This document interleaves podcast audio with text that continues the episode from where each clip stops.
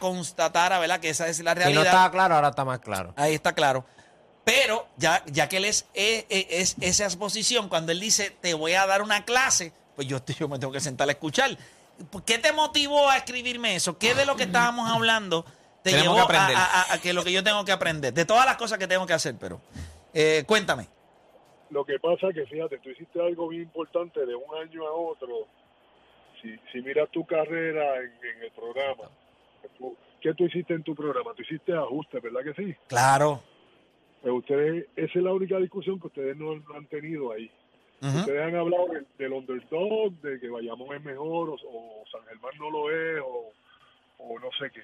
Yo considero, y siempre he pensado, las series finales se ganan en los ajustes que tú hagas juego a juego. Eso es lo que te quiero eh, no enseñar, sino que creo que se les ha se les ha chispoteado un poquito en esa discusión, ¿verdad? Del, del Del- el, ajuste que es algo más técnico del juego.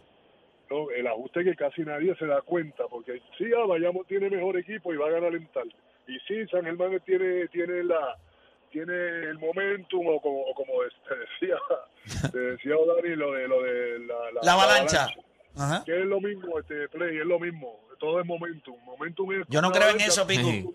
No creo en eso, Pico. No creo en el momentum. es que tú no crees nunca en nada Bueno, yo creo en ti. Pico, yo creo pero- en ti. Pero Pico, no tenemos problema en que digamos que tú no estás enseñando. O sea, ¿sabes lo, lo- lo violento que es que yo esté un día en un sitio y yo diga, no, pues hay que hacer ajustes porque Pico me dijo. O sea, Sí, para, para roncar. Porque Pico roncar. me enseñó. Pero, pero Pico, yo, yo sí que, yo sí creo. Lo que pasa es que.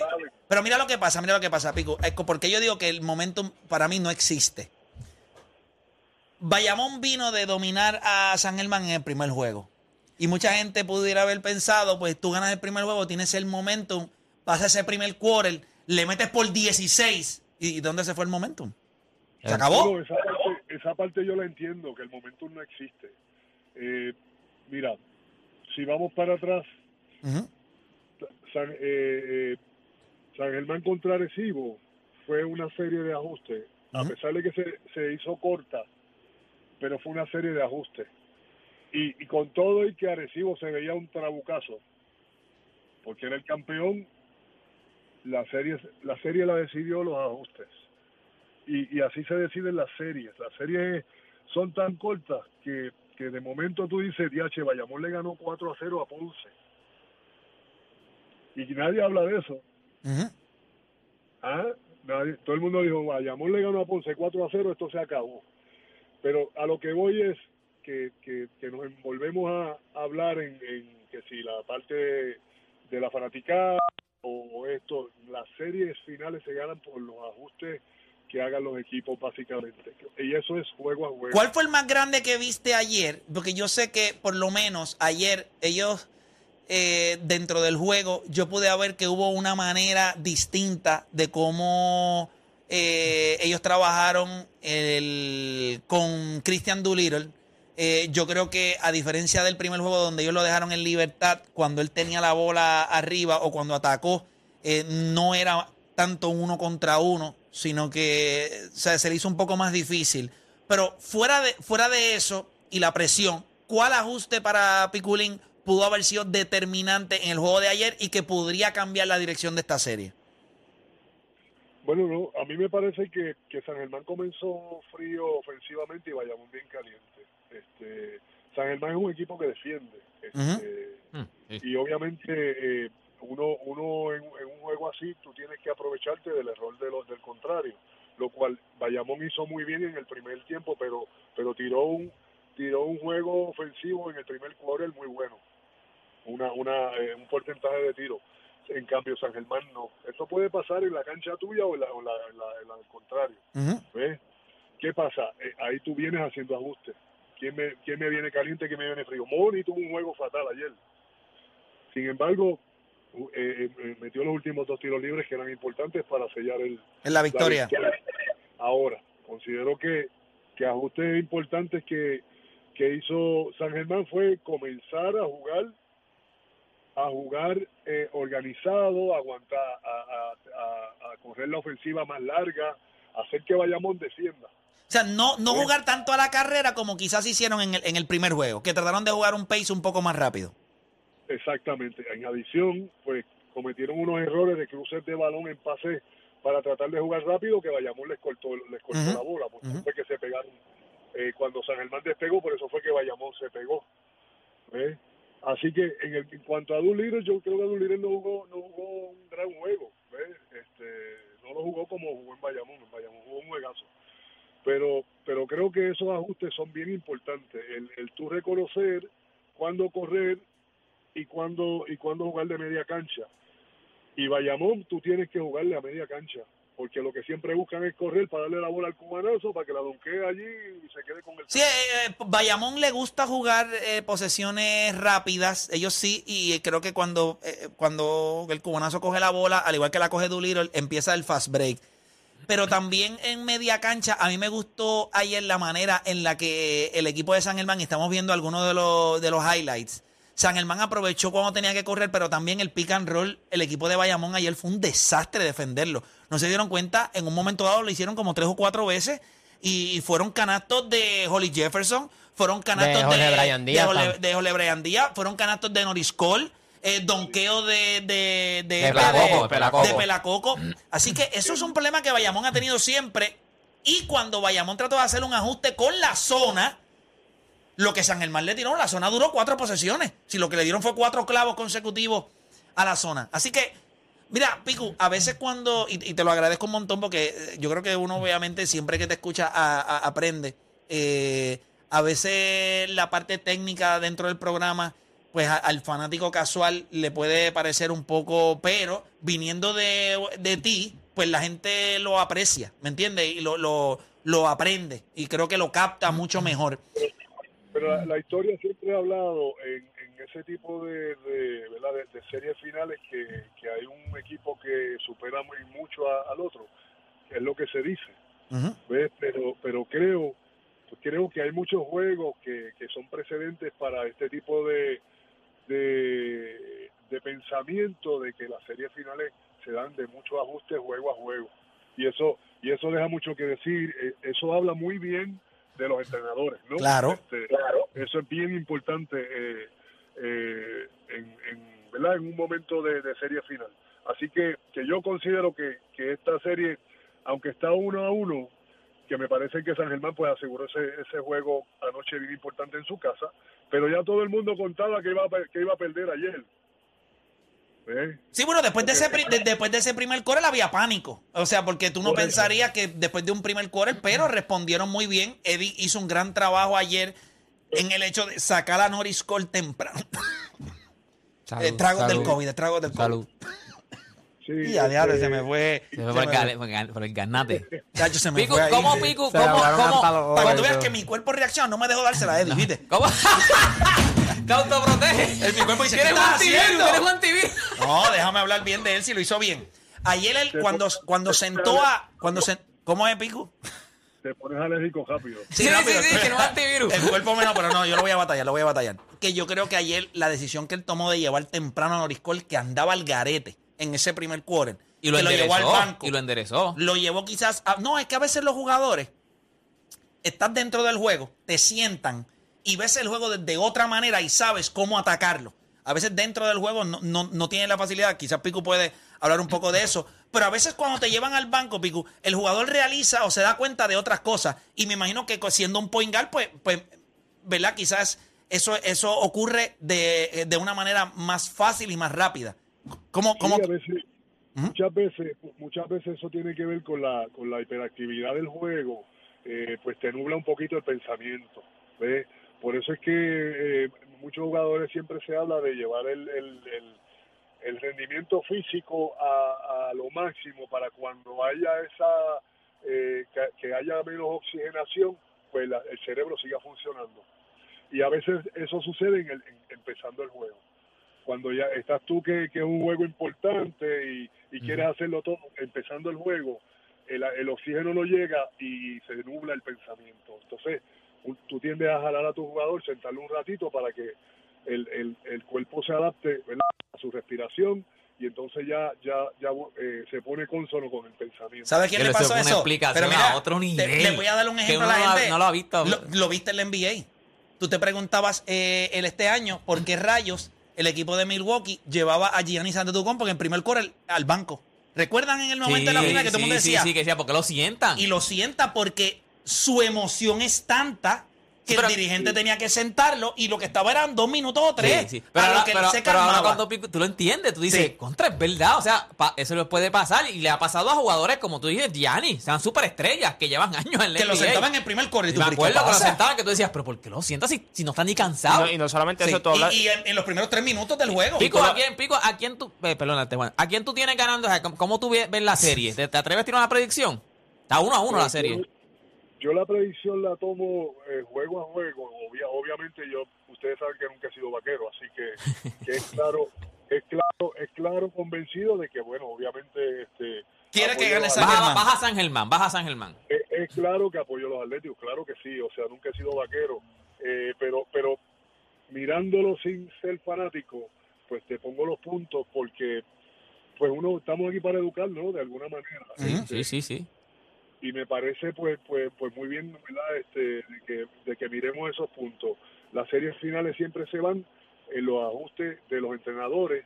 Este independientemente qué equipo sea me- eh, mucho mejor que el otro. Yo creo que que un underdog eh, haciendo buenos ajustes se puede se puede llevar a un, a un super equipo lo, lo hemos visto en todos sitios en la, en la en la NBA lo hemos visto o sea Bueno, este año Boston era mejor equipo, por lo menos en, en cuerpo, juventud, defensa y eso. Y Steve Kerr realmente lo que hizo con Udoka, que es un dirigente rookie, lo Sí, llevó a la sí. escuela en cuestión de ajuste.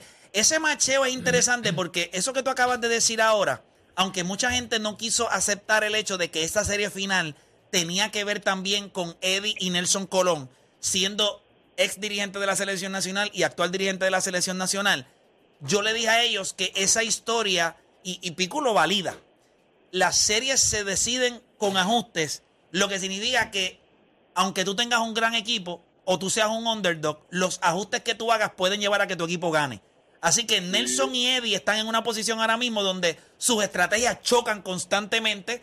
Ya vimos el primer juego, vino el segundo, y como dice la serie, eh, eh, ¿verdad? Y dice el americano, una serie no comienza hasta que alguien no gana en la carretera. Y yo creo que es, cuando pasa eso, es que quizás tú ganaste juego local y después vas a la carretera y logras ganar. Ahí es donde realmente comienza la presión, que es lo que posiblemente esté buscando San Germán en este tercer juego, que es eh, mañana. Mañana en Bayamón. Mañana en Bayamón. Así que, Picu, eh, bien contento de, de ¿verdad? De, de ver- de ver cómo, cómo se te reconoce. Eh, tengo, tengo una pequeña duda y no sé si te debo hacer la pregunta, pero, pero pues, como yo soy así, pues, pues me, me la perdonas. ¿Está bien? sí sí sí dale dale En la entrevista que te hice de One and One, tú me dijiste que alguien que te debía acompañar en esa conversación del GOAT era Carlos Arroyo. Que tú entendías que por lo que él había logrado. En esta lista que hacen de las leyendas del básquet, el, que, el jugador que está número dos, eh, eh, ¿verdad? Detrás de ti, en la posición número dos, es Raymond Dalmau. Ayer cuando estaban en la conferencia de prensa que se estaba transmitiendo, tú, tú le comentas a Raymond y le dices, yo hubiese querido que tú hubieses sido número uno. ¿Es tan cerrado eso entre ellos? O sea, es tan cerrado eh, el, el hecho del análisis que tú haces cuando tú miras los jugadores que te acompañan y tú dices, coño, eh, un día, pues, un lunes pienso que es Raymond, pues el miércoles puede ser que piense que es Carlos Arroyo. O sea, así de cerrada es esa conversación. además de cerrada, es que Raymond Dalmao fue mi ídolo. Ah, ok. Ahí. Eh, Y eso siempre lo he dicho, Raymond Dalmau fue uno de mis ídolos y, y obviamente Carlos fue un compañero. este Pero básicamente es eso, yo yo siempre fui de chamaco fanático de Quebradilla. este Y pues básicamente por eso lo, lo pongo de esa manera. Sí que lo admiras eh, como de otro nivel. Sí, porque fue mi ídolo de chamaco y yo no puedo yo no puedo ir contra, ¿verdad? Contra eso. Este y, y considero para mí que fue un, un gran jugador muy importante para para nuestro pues para nuestra liga, ¿no? Este y, y etcétera. Así que que creo que que que por eso lo puse de esa manera, ¿no? Este pero siempre reconociendo que Carlos Arroyo pues tiene tiene su, su nivel verdad este donde donde sabemos que, que él siempre ha estado Definitivo. Oye, Pico, pues nada, era eso que te quería preguntar. Fue que ayer cuando lo vi, yo dije, contra, se lo preguntaré o no. Pensé escribírtelo para que me lo contestara acá, pero ya que te tenía aquí hoy y yo soy así medio aprontado, pues preferí no preguntarle. y, y la gente estaba conectada viendo también la conferencia de prensa. La gente vio tu entrevista de One on One, entonces la gente pudiera tener la misma duda. Y, y ya. Sí, lo que pasa es que Ajá. no, a que no me pregunta la de Barea, ¿verdad? Que no, esa no me la pregunta, pero está bien, sé por qué. Te veo. Pero ya eso, tú- ya eso, te- ya esa tú me la contestaste. Por eso Piculín Sí, sigue siendo el GOAT. el- por eso es el GOAT. Por eso es el GOAT. Ya, esa tú me la contestaste, pico, chico. No, No, te bueno, pongas así. vamos, volvamos. No vuelva, no te pongas, chico. Barea, contéstame tú si Fico Barea. Yo te lo dije en la, en la, en la entrevista de on Sí, yo sé, yo sé. Yo, yo, yo, eso yo lo tengo claro. Yo te- ya, ya eso está plasmado ahí, pico. Ya eso está plasmado. ¿Hay algo Sí, más que tú quieras decir? Está plasmada mi contestación, no la tuya. Ah, ¿tú quieres que yo te conteste? Sí. ¿Tú me estás haciendo una pregunta a mí? Sí, sí. Si Fico Barea. No, ¿Te estás haciendo? No, no me estoy haciendo. No, no. ¿Qué clase de- ¿Qué pasa? Tira para adelante, papá, dale. Eh, Fico López. Y- Ya está. No, yo no tengo ningún problema, día, pero fíjate, pero es que la gente está equivocada. Una cosa Ajá. tiene que, una cosa, ok, espérate, va- va- vamos, toda, toda contestación tiene una explicación como las de Pico, como las de todo el mundo. El problema es que ustedes saben el tipo de baloncesto que a mí me gusta. A mí me gustan los, los point guards naturales. O sea, yo soy muy fanático de lo que es John Stockton, Magic Johnson. A mí me gusta eso, LeBron James. A mí me gustan los jugadores que son pass first. O sea, que van a involucrar a los demás. Y creo que cuando nosotros hablamos de un point guard natural, Fico López era es la máxima expresión Sí, sí, en nuestro sí. baloncesto. Sí, sí, sí. A nivel de point guard natural. Ahora, de nuestros point guard anotadores. Porque Carlos Arroyo está en esa misma conversación de point guard. eh, él, él es un híbrido. Sí, él es un pero, híbrido. Pero, pero es un tipo que es, es, es un pasador. Lo que pasa es que cuando él mira en cancha y él sabe que él tiene la capacidad de anotar como cualquier otro, pues él puede decidir cuándo hacerlo. Ahora, de nuestros point guard anotadores explosivos que pueden salir, yo creo que Varia está allá arriba de la conversación con cualquiera. Con James Carter, con eh, Angelo Cruz, con el que sea. Porque cuando tú le dabas la bola a él en, el- en- en- en posiciones donde él no tenía que distribuir, Era era que anotar. voy a anotar, pues yo creo que él, lo- él- él- él fue excelente haciendo eso. Ese es mi análisis. No tengo que complacer a nadie. Como dijo Piculín, es mi opinión. ¿Le acepta ese análisis, Pico? No se lo acepto, no. No. No, Pero- es que te, te va muy técnico. No, pero de cómo que muy técnico. Pero tú no te fuiste técnico diciéndome "Ay, que soy fanático ¿Cuál? de Raymond No, pero Dalmau". deja que, deja, que, deja que Pico explique. ¿Por qué no le aceptas eso que está diciendo Play? Sencillamente porque se trata de, de- de torneos, de campeonatos, Claro. y no de la forma como juega. Él tiene una posición, o es uno o es dos. ¿Eh? Sí, pero el baloncesto ha cambiado, Pico. Tú sabes que el baloncesto hoy... No, pues entonces, pues entonces tú no viste el, jue- el juego de antes, entonces no es Chávez. O sea, No, no, no, pero el juego, el juego ha- no, no, no, no, no. El juego ha cambiado en el sentido que hoy, eh, en el baloncesto en el que Barea se desarrolló y consiguió éxito, no a nivel internacional. A nivel internacional yo puedo entender que hay personas que no vieron que Barea pudo cumplir con unas metas, pero no fue el único que falló en esas metas. Falló una generación completa de jugadores que no se desarrollaron Sí, o no sí, alcanzaron pero- la máxima expresión. Ahora, en el baloncesto americano, allá en la NBA, él cumplió con todas las no, expectativas. no. Pero no estamos hablando de baloncesto americano, estamos hablando de baloncesto de Puerto Rico, hermano. Claro, pero si Barea hubiese cogido Del ese lambón. mismo. sí, no sé, me dio lambón. No sea Pico, pero qué. Papi, baja- la monería, papá. Dale, dale. Está haciendo la rosca, no Chávez. No, chico, estate quieto, bájale, no me. Ah, pues te, no me, te no la me- ahí, pero... Chacho, déjamela ahí, no te muevas más nada. Sí. Da, ¿sabes qué te quiero? ¿Sabes qué te quiero como quiera? No te quiero coger todo el programa. Buenas tardes y gracias por la oportunidad. Siempre, hermanito, siempre nos cuida, siempre, ahí está. Un abrazo, un abrazo.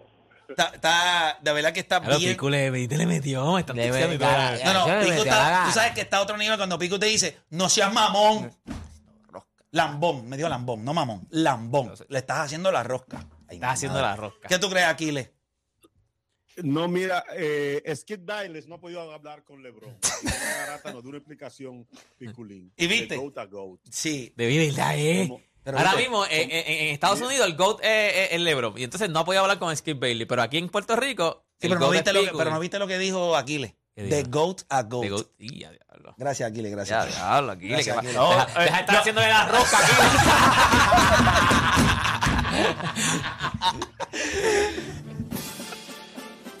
Loco, mira,